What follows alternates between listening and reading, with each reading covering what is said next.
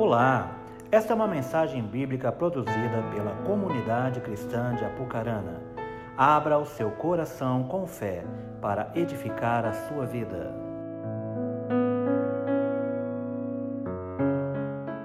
noite. Mais uma vez, boa noite para você. Amém. Glória a Deus. Você está feliz?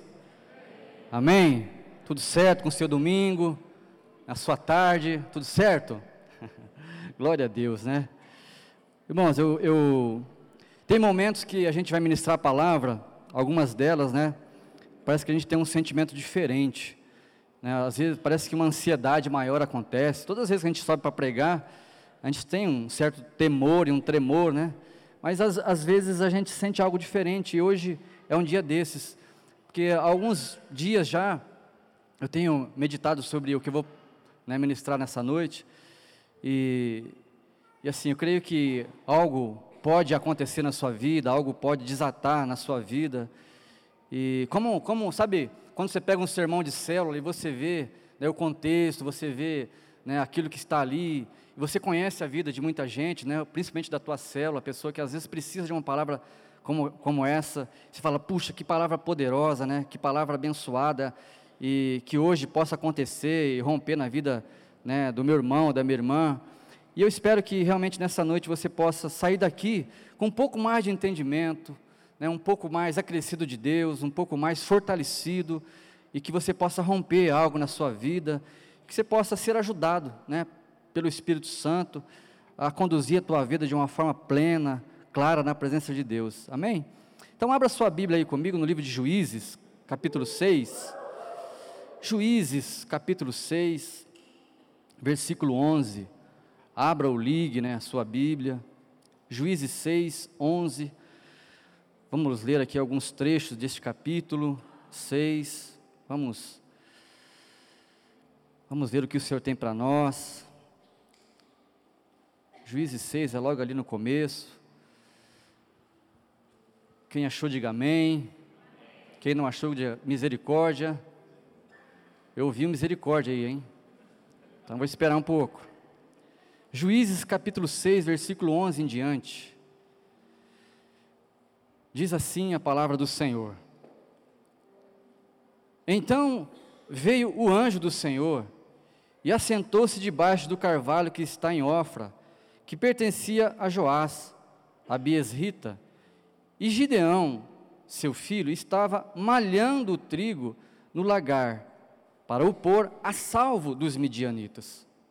Então o anjo do Senhor lhe apareceu e lhe disse: O Senhor é contigo, homem valente.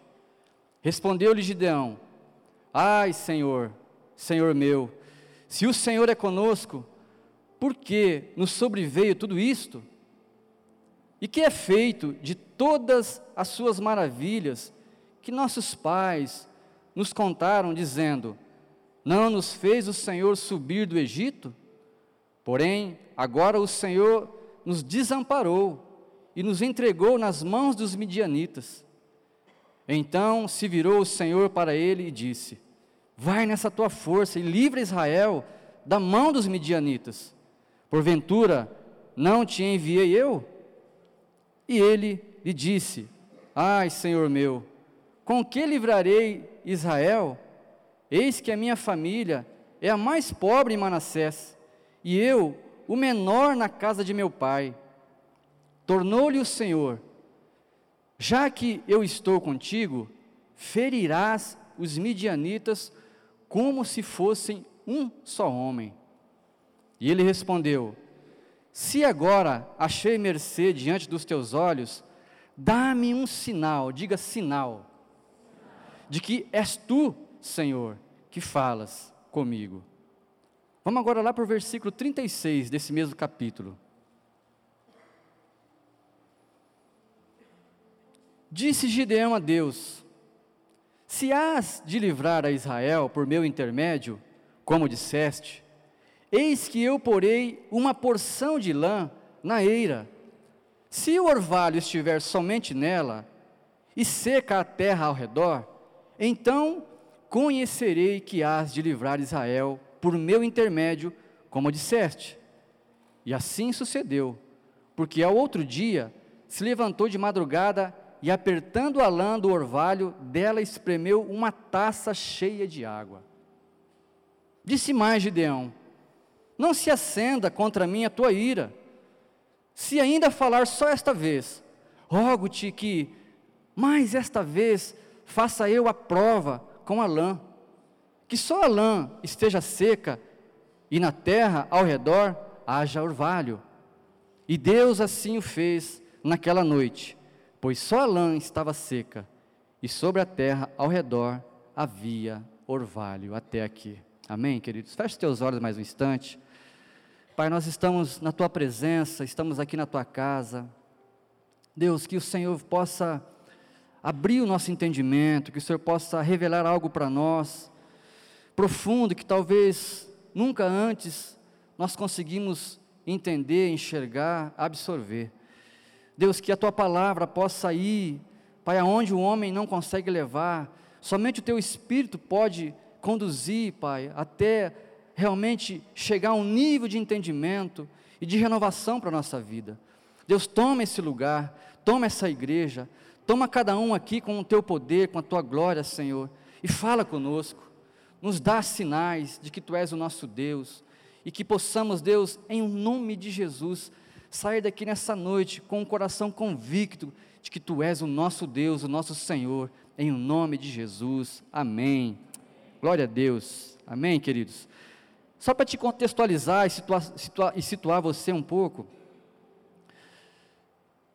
esse fato acontece um pouco depois da morte de Josué.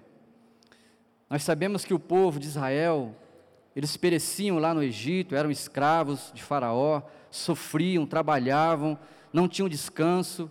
Mas Moisés, levantado por Deus, ele foi o homem escolhido para tirar o povo do Egito. E caminharam pelo deserto durante todo aquele tempo, 40 anos ali. E poucos deles, né? Aliás, somente dois deles, né, chegou à terra prometida daquele povo que saiu.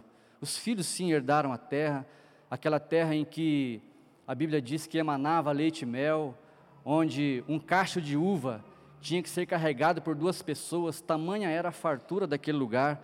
Essa é a terra em que Gideão se encontra.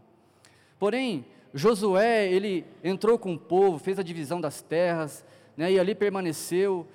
Porém, chegou um tempo que ele veio a falecer. Josué, homem de Deus, servo de Deus, fiel a Deus, cumpridor dos mandamentos, das leis, dos estatutos, e aquele povo viveu em abundância. Colheu, plantou, colheu, colheu, plantou, colheu. Assim era a vida do povo de Israel. Só que se você perceber, ao longo de todo o Novo, o Antigo Testamento, o povo de Deus sempre teve momentos, sempre teve situações, sempre teve né, é, é, tempos em que é, estavam com Deus, ora não estavam com Deus. Havia momentos que eles estavam com Deus, mas havia momentos também que eles se afastavam de Deus. Se você perceber ao longo de todo o Antigo Testamento, como eu disse, o povo de Deus vivia assim, numa inconstância. Né? Sofriam, e aí clamavam a Deus, Deus vinha com a misericórdia, livrava o povo, abençoava o povo, mas aquela geração que sofria e clamava a Deus ia se desfazendo, ia morrendo, e a geração nova, né, ela, ela, ela ia se esquecendo de Deus e aí sofria, era um, era, um, era um ciclo, né? Era um ciclo vicioso. E Gideão, ele está numa situação tão difícil, porque a Bíblia diz que Deus mesmo permitiu que os midianitas, que era um povo que era próximo ali de Israel, se levantasse contra eles. Não somente os midianitas, mas os vizinhos deles também, vinham por um período de sete anos. O povo de Israel sofreu nas, nas mãos desse, desses midianitas. Se você começar a ler a partir do, vers, do versículo primeiro, você vai entender, mas contextualizando para você, era assim que funcionava. Eles plantavam, cuidavam da plantação, né, tiravam lá o mato, é, regavam quando precisava, e na hora que estava maduro, hora que eles iam colher, vinham os medianitas, e aí eles tomavam conta de tudo, né, é, o povo de Israel não tinha condição de lutar contra eles, porque a Bíblia diz que esse povo era como gafanhotos, era como uma multidão em chama de gafanhotos, ou seja, eles não tinham condições de pelejar contra esse povo e prevalecer então todos os anos. Todos os anos eles plantavam, eles ficavam ali né, na ansiedade, e na hora da colheita, vinham os medianitas de novo, vinha aquele exército de homens, né, vinha aquele exército de mulheres, de, de, de parentes, um monte de gente, vinha comendo tudo. Pensa, você já viu né, ataque de gafanhoto a uma planta? Era daquele jeito. Quando o povo de Israel olhava, não tinha mais nada. Agora pensa bem, né? Você trabalha o mês inteiro, você, a tua esposa, e chega no final do mês, você pega o seu salário, né, tá lá bonitinho, você junta o teu salário com a tua esposa, e aí vem o teu vizinho, que é mais numeroso que a tua casa, e fala assim: agora dá para mim o teu salário aí. Mas como assim? Não, me dá o teu salário, eu quero o teu salário para mim. E aí você entrega o salário para ele. Porque o teu vizinho é mais numeroso que você, né? só para você entender a situação. E Gideão, ele estava numa situação de desespero. Todos os meses, pensa bem, você trabalha, trabalha, trabalha, trabalha o ano inteiro e você não vê o seu salário, você passa necessidade. Gideão, ele estava no lagar, como o texto diz, o lagar é o que? Um, é um caixote, né? É um lugar onde as pessoas pisavam uva, ou hoje existe ainda, né? Eles pisam a uva para extrair ali o suco e fazer o vinho. E Gideão estava escondido, tentando salvar alguma coisa daquelas plantações, porque se os midianitas vissem aquele, aquele, aquele, aquela porção, certamente eles levariam. Então eu imagino que Gideão, ele estava lá dentro daquele lagar, dentro daquele caixote, dentro daquele cesto, e ali ele estava malhando o trigo, ele malhava o trigo e olhava, não está vindo ninguém, e continuava malhando, e olhava, ele ficava só por aqui olhando e malhando, e, sabe, ele estava nessa situação, pensa bem irmão, sete anos, sete anos você plantando, e a hora que você vai colher, você não consegue colher. Pensa bem, se não dá um desânimo. E certamente eles tinham pavor daquele povo. Eles tinham medo. Porque como é que eles podiam vencer aquele povo? Então, aparece o Senhor a ele e o convida, né? O desafia a salvar né, o povo de Israel, livrar o povo de Israel. Mas eu quero me ater, né? não nessa questão, mas na questão dos sinais. Gideão aqui ele pede um sinal, ele pede dois sinais para Deus. Eu não sei se você concorda com Gideão, às vezes você concorda, às vezes você não concorda. Talvez se você conversar com pessoas, elas vão falar assim: não, é totalmente natural, né? Foi natural ele pedir um, um, um sinal para Deus. Né? Tamanha a aflição que ele estava, tamanha a situação que ele estava. Mas tem pessoas que não concordam. Puxa, mas Deus falou, ele foi pedir sinal para Deus duas vezes ainda não é? Às vezes Deus fala conosco, nós ficamos nessa dúvida, não é? Mas eu quero trazer você para esse texto para que você entenda a situação desse povo. O pavor que tomava conta do coração desse povo, o medo que estava no coração desse povo. E como eu disse, esse povo era um povo inconstante. E eu pergunto para você, nos dias de hoje, nós somos diferente do povo do Antigo Testamento na questão da inconstância? Não, infelizmente não. Nós passamos por momentos, muitas vezes nós permanecemos em Deus, mas há momentos da nossa vida que nós né, começamos a declinar. E é preciso um esforço, é preciso algo, talvez sobrenatural da parte de Deus para nos colocar de pé de novo. Nós experimentamos de Deus, nós conhecemos Deus, mas passa alguns momentos e muitas vezes nós não prevalecemos, nós não damos continuidade. E você conhece pessoas que, é, infelizmente, tiveram um encontro com Deus, que infelizmente conheceram a Deus, né? tiveram, experimentaram Jesus, mas não estão aqui no nosso meio. Então eu comparo né, a, o mundo de hoje como o mundo do Antigo Testamento, ou seja, as pessoas elas têm essa inconstância. E Gideão, ele estava aqui, nessa situação precária, difícil, e ele precisava de uma solução, ele precisava de uma resposta. Como eu e você, muitas vezes, nós precisamos de uma resposta. Esse povo, eles viviam escondidos, eles viviam em cavernas, porque eles tinham medo, tinham pavor. É o medo que tomava conta do povo de Israel. E talvez, como eu, você já passou por situações semelhantes, difíceis, onde você se encontrou perdido. Eu não sei se você já se perdeu quando criança ou se você se lembra. Né? Eu me lembro muito bem, acho que eu tinha uns 5, 6 anos de idade. Né? Já disse para vocês que a gente morava na roça. E meu pai gostava de vir para a cidade. A diversão, nossa, era vir para a cidade, né? Vir para as festas de aniversário. E tinha parque, parque, né? É, exposições. E meu pai sempre vinha. Eu me lembro que numa delas, né, meu pai, minha mãe, é, eu e meu irmão, né, meu irmão um pouco maior que eu, nós nos perdemos. Ficou eu e meu pai e meu irmão com a minha mãe. Eu devia ter uns cinco anos, mais ou menos, seis anos. E era ali no redondo, eu me lembro como hoje, como marca essas coisas, né? Irmãos, meu pai, a gente começou a andar e não achava minha mãe, aquele monte de gente. E aí ele falou assim: ah, vamos sentar aqui, filho. Vamos sentar aqui, porque a mãe vai passar por aqui, né? Eu me lembro como hoje, acho que existe aquela farmácia que é na esquina do Redondo, ali descendo a Avenida Curitiba. Nós sentamos ali, ficamos ali horas e nada da minha mãe. E meu pai, tadinho, né, brincalhão, querendo brincar comigo, né, ele não sabe o que, que ele fez, mas ele falou assim: Ah, filho, nós nunca mais vai ver a mãe. Gente do céu, eu falei, sabe, eu não lembro se eu chorei, né, mas eu, eu fiquei com aquele pavor, com aquele medo. Eu falei, meu Deus, eu nunca mais vou ver a mãe. Olha que bobeira, né? né? Cidade pequena, todo mundo conhecia. Ele sabia que uma hora ou outra ela ia passar ali, né? E vocês não sabem da, da melhor. Né? Depois que nós nos encontramos, né, ele perguntou: onde você estava? Não, eu estava sentado aqui do lado de baixo, naquela esquina. Ele lá de cima, ela do lado de baixo. Mas irmãos, eu quero trazer você para esse texto, para você entender o pavor, o pavor, o medo, porque muitas vezes nós passamos por essas situações de medo, que nós precisamos tomar decisão e não sabemos qual tomar. E uma outra delas também, né? Quando você é grande, você se vira, né? Eu me lembro também numa outra festa, aí só estava eu, minha mãe e meu primo. E estava na multidão ali, de repente, cadê minha mãe? Jesus de Nazaré. Menino do sítio, gente. Não conhece cidade, não sabe onde está. Ah, o desespero tomou conta. Cadê minha mãe? Cadê minha mãe? E minha mãe atrás de mim. Estou aqui, menino.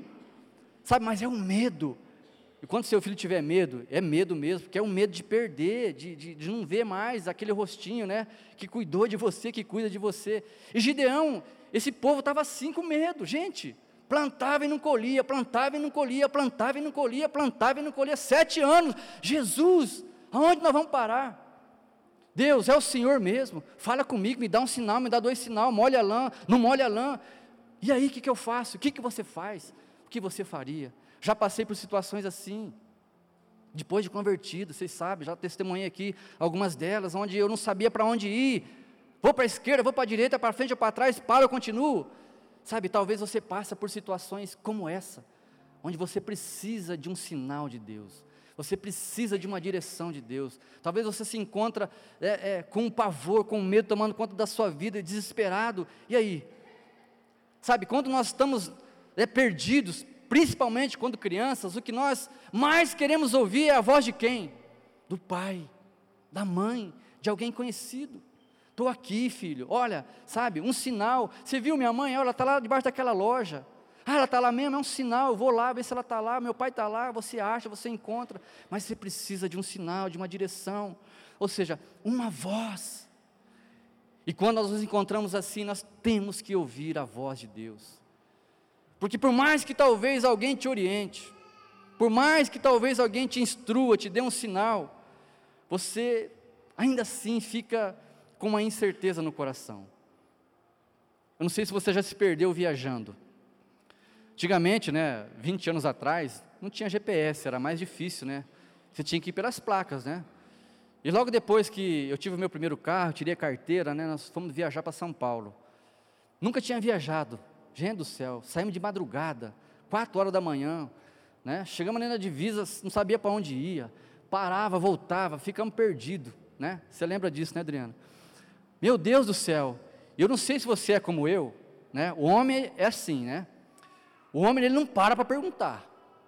Ele erra, volta, mas ele não pergunta. E Adriana, pergunta no posto, Elinho. Não, você está aqui, ó. Hum, né? Para, pergunta. Não, você está aqui, ó. Hum, você fala, eu vou achar o lugar, eu vou achar a saída, eu vou encontrar a placa, né? E você roda, e você roda, e ela, para e pergunta, homem. Quando eu me perco, eu pergunto, eu acho lá rapidinho. E você está ali, né? Você é como eu? Não. Eu tenho mudado um pouco, hoje já paro, né? Pergunto, oh, como é que faz para chegar em tal lugar? Não, pega, pode continuar aí mesmo. Ó, oh, você já andou uns 200 quilômetros errados, você pode voltar, né? Aí é duro, né? Aí você fala, misericórdia, né? Aí ela fala assim, não te falei, por que, que você não parou para perguntar? Não é? Não é assim que acontece? Não é só comigo. Mas você precisa de uma direção, você precisa de um sinal, você precisa de uma voz que está te falando assim, ó, filho, é por aqui. E quando a gente está nessa situação de decisões, e elas são realmente é, decisões sérias que vai implicar coisas grandiosas na nossa vida, nós temos que ter a certeza que estamos no caminho certo. Gideão falou: Mas eu, Senhor, a minha tribo é menor, eu sou menor da minha casa, como é que o Senhor vai me escolher? Eu, então me dá um sinal. E muitas vezes nós precisamos de um sinal. Gideão, ele precisava de uma voz, ele precisava de uma direção, ele precisava de uma convicção no seu coração. Sinais. Deus, é o Senhor comigo? Mostra, sinais. Gênesis 1,14 diz assim: ó, Disse Deus: haja luminares no firmamento do céu, para separar o dia da noite. Sirvam eles de sinais, para marcar estações, dias e anos. Deus mesmo estabeleceu sinais para nós, sinais visíveis. Né? Começou a escurecer, vai chegar a noite. Começou a clarear, óbvio, vai chegar o dia. São sinais, a lua, o sol, né? São sinais que governam a nossa vida. Mas quando nós precisamos de algumas respostas, nós precisamos de ter uma convicção maior e muitas vezes nós não conseguimos enxergar estes sinais. E aí a gente entra em parafuso. A gente entra em atrito com, com nós mesmos, até com Deus. E a gente acaba é, entrando em desespero. Aonde eu, o que, que eu faço? O que, que eu vou fazer? Né? Essa semana mesmo eu conversei com uma pessoa que já um, acho que uns nove anos já ele, ele, ele não consegue sair de uma situação. E ele disse para mim, olha, eu, eu, eu não aguento mais essa vida. Eu não aguento mais, eu, eu não sei mais o que, que eu faço. Eu já já estou com vontade de, de, tirar minha própria vida. Eu não, eu não, eu não, eu, eu, sabe, uma pessoa desacreditada, totalmente desacreditada, sem potencial para, sabe, agarrar em alguma coisa e dizer, né, não, eu, eu, eu, eu, eu tenho um jeito, deve ter um jeito, né? E a pessoa estava desse jeito, totalmente em desespero, desacreditada, né? Tipo assim, ó, só o que me resta, pastor, é a morte. Se vier a morte, para mim é lucro. Ou, tipo assim, quero tirar minha vida logo, porque daí eu acabo com esse sofrimento. Sabe, uma situação difícil. Às vezes eu falando aqui, você, a gente não consegue né, dimensionar uma situação como essa, mas talvez você já viveu coisas semelhantes, onde nada tinha solução. Dinheiro não era solução, né? Pessoa não era solução, bem não era solução. Você precisa de uma direção de Deus, porque a decisão que você precisava tomar ou precisa tomar, realmente é uma decisão que vai implicar em algo grandioso para a tua vida. Sabe, para onde eu vou? Faço ou não faço? Vou para a direita ou para a esquerda? Abro ou fecho? Compro ou não compro? É de Deus ou não é de Deus? Sabe essas perguntas que nessa hora vem milhares, mas você não encontra a resposta, você não tem a certeza no coração. Gideão, ele estava assim, falou: Deus, me dá um sinal de que é o Senhor. Me dá um sinal, me mostra que é o Senhor. Eu quero ter essa convicção, e aí sim eu vou andar, eu vou fazer. E às vezes você precisa de um sinal, como esse, que Gideão pediu para Deus. Pastor, mas como é que eu faço? Onde que eu vou encontrar essa resposta? Como é que é esse sinal? Eu faço como Gideão, não faço, ponho a lã, não ponho. Querido, é você e Deus. É você e Deus. É você e Deus. Porque, como eu disse, às vezes, uma palavra te dá uma direção, alguém te fala, você vai, mas tem momentos que nem isso é suficiente para nós. Então, o que eu preciso? Como eu disse, nós temos que ter uma vida constante em Deus. Não é fácil, não é fácil. Mas eu e você, nós precisamos de nos esforçar para que a nossa vida seja uma vida de altar. Pastor, e que é uma vida de altar? Uma vida de altar é uma vida de oração. Não é só orar de vez em quando, não é só orar por uma causa, não é só orar por alguém. Nós temos que ser nutridos, nutridos pela palavra. Nós temos que buscar algo a mais do Senhor para que a gente possa permanecer nessa constância. Uma vida de santidade. É interessante que o povo de Deus, né, os antepassados, né, os mais velhos, eles instruíam os filhos. Faziam ali monumentos, erguiam monumentos de pedra. Olha isso aqui, o Deus falava: erga isso, faça isso, é para que o povo se lembre. Mas nem isso era suficiente. Mas como eu disse, as pessoas, elas conhecem Deus, se entregam a Jesus, conhecem a verdade, sabem onde tem que caminhar, mas não caminham. Começa a negociar, começa a abrir mão, começa a ser seduzido pelo adversário, pelo inimigo das nossas vidas, e acaba sendo inconstante. Mas eu preciso ter essa constância com Deus através de uma vida de oração, de uma vida de santidade, de uma vida de consagração, ou seja, orando, né, me separando para Deus, abrindo mão daquilo que não agrada o coração de Deus, tentando se fortalecer em Deus, sabe, pecando, mas pedindo perdão, se levantando, dizendo: Deus tem misericórdia de mim, anda comigo, eu quero, eu quero vencer, eu quero vencer essa área, eu quero, eu quero, eu quero prevalecer no Senhor, me ajuda, sabe, uma vida de obediência, obediência à palavra de Deus. Esses são elementos, né, são requisitos para que você realmente possa ter entendimento da parte de Deus que Ele está contigo e quando você precisar, Ele vai te mostrar os sinais, a direção, o caminho. Amém? Quantos estão entendendo? Ter uma vida de consagração, jejum. Quando você faz jejum? Ah, só quando eu vou trabalhar no encontro. Está errado. Precisamos nos consagrar, jejuar, né? matar nossa carne. Ah, mas eu jejuo da dor de cabeça. Gente, tem que ser forte. O inimigo ele é astuto, ele não vai deixar barato. Ele quer te ver no chão. Ele quer roubar a tua alegria, ele quer roubar a tua paz, ele quer roubar teu salário, ele quer roubar a tua família, ele quer roubar tudo de você. Mas se a sua vida tiver esses requisitos básicos, ele não vai vencer você. Você não vai ser confundido. É ou não o Senhor que está falando? É ou não é de Deus? Faça ou não faça? Aonde que eu vou?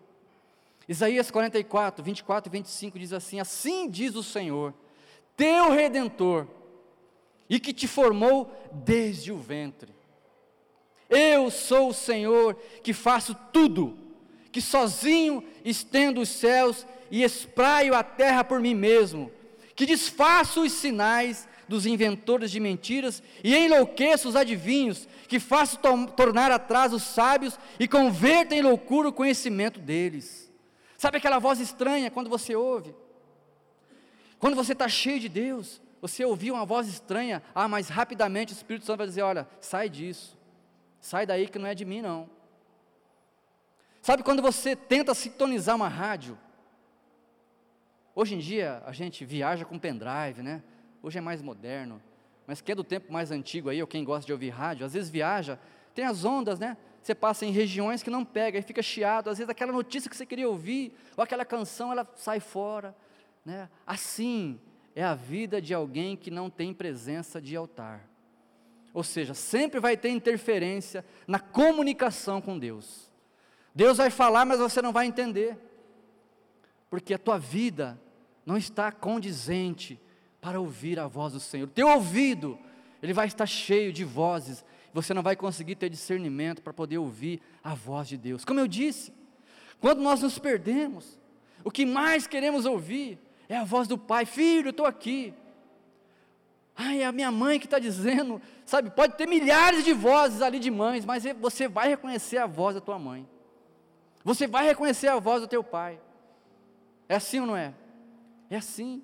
E se eu andar na presença de Deus, se você andar na presença de Deus, você pode passar por situações onde você vai requerer de Deus sinais, e prontamente Ele vai te dar sinais, e também você prontamente vai entender, vai ouvir e vai andar no caminho em que Ele quer te levar e vai te levar à solução daquela situação. Amém? Amém, queridos? É assim. É assim que tem que acontecer, assim que nós temos que andar. Irmãos, eu estou falando algo aqui que você não sabe. Todos nós sabemos, mas a dificuldade é permanência é permanência em Deus. Essa é a dificuldade nossa. Então eu tenho que me esforçar todos os dias, abrir mão do meu eu, buscar conhecimento, buscar discernimento, para que assim então eu possa estar nutrido de Deus, cheio de Deus e poder sobressair as situações que talvez eu passo e poderei passar.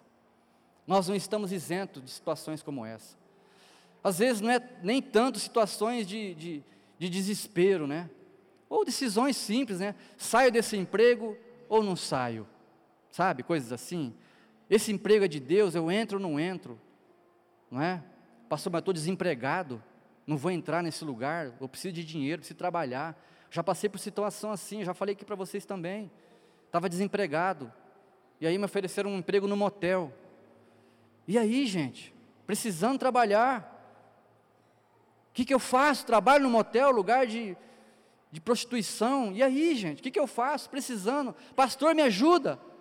Não era o Clever, era outro pastor. Olha, Elinho, você que tem que ter entendimento e, e buscar uma direção de Deus. Meu Deus, eu entrei em parafuso, eu tinha que dar resposta. Era na quinta, eu tinha que dar resposta na segunda, se eu ia ou se eu não ia. Pensa, gente. E aí, vou ou não vou? Você iria ou não iria? Não fui. Não fui, né? Falei, Deus, eu não posso contribuir para que, né, na, enfim, né? O comércio do, do rapaz lá, enfim. Eu não, eu não, não, vai contra o meu princípio. Não fui, fui taxado por pessoas. Teu marido é um vagabundo, hein, Adriana? Não quer trabalhar, sabe? E aí? Sabe, tem coisas que a gente passa a cada aperto. Mas quando nós estamos com Deus, nós temos a convicção, temos a certeza que Ele está conosco e algo melhor foi preparado para Ele para mim. E precisamos ter essa vida de constância na presença de Deus. E aí, mas como é que eu, eu sei que eu estou talvez nesse nível acima, abaixo, né? Como é que eu entendo isso? Quem, quem é que vai me julgar? É você e Deus. Eu não posso medir a tua santidade. Às vezes, pelos nossos atos, né, pela nossa caminhada, a gente tem uma, tem uma, uma noção, mas eu não posso julgar ninguém. Se eu julgo e você faz, e aí? E se eu não julgo, você também faz, e aí? Como é que fica? Eu não conheço a tua vida no íntimo. Por isso é você e o Senhor, eu, eu e o Senhor. É a tua vida com Ele. Então, uma das formas que talvez pode evidenciar a presença de Deus em nós é uma constância. É você estar sendo constante em Deus. É você buscar a Deus e as coisas começarem a caminhar. E você ser um instrumento na mão de Deus, onde somente a tua presença, ela faz diferença no ambiente onde você está.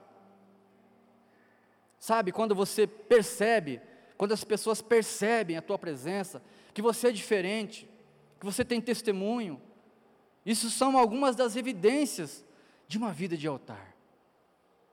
E isso, eu entendo que nós vamos entender os sinais de Deus quando precisarmos. Eu até quero ler um texto aqui de Marcos 16, 17 e 20, e que diz assim: ó, E estes sinais acompanharão os que creem, em meu nome expulsarão demônios, falarão novas línguas, pegarão em serpentes, e se beberem algo, algum veneno mortal, não lhes fará mal nenhum. Imporão as mãos sobre os doentes e eles ficarão curados. Eu quero trazer para essa, essa palavra dessa noite, né, este versículo de Marcos. Ou seja, são evidências que vão aparecer na minha vida e que vão é, ser feitas leituras onde a minha vida, ela realmente está sendo né, de acordo com a palavra de Deus, ou seja, eu estou caminhando debaixo da mão de Deus, debaixo da verdade de Deus, e aqui também, de certa forma, são sinais que podem evidenciar a presença de Deus na minha vida. É lógico que talvez você nunca orou por um doente, enfim, ou às vezes orou por vários, né? Quem já bebeu veneno aqui e não morreu? Talvez alguns Falar em línguas são evidências, né? Ou seja, muitas vezes eu orei por enfermos, infelizmente, não foram curados, até morreram. Mas e aí? Alguns eu já orei e também me disseram que foram curados. Certamente você também fez o mesmo. Então a sua vida, a sua caminhada, vai evidenciando a presença de Deus em você. A sua vida, o seu caminho, o nosso caminho, a nossa vida em Deus, vai determinando quem nós somos. E aí, eu preciso entender que a minha vida tem que ser uma vida de profundidade em Deus. Não pode ser uma vida mediana, não pode ser uma vida rasa. Se você andar no raso, você só vai molhar os teus pés. Você não vai desfrutar, sabe? Daquelas águas profundas, onde talvez você vai ter experiências, talvez não, certamente você vai ter experiências marcantes na tua vida com Deus. Então esses sinais também, eles serão evidenciados na minha vida e na sua vida também. Assim, você vai ter a convicção de que quando você precisar de respostas, e se você precisar de sinais, e se Deus te mostrar sinais, você certamente vai entender. Sabe por quê? Porque você não vai estar é, sem sintonia.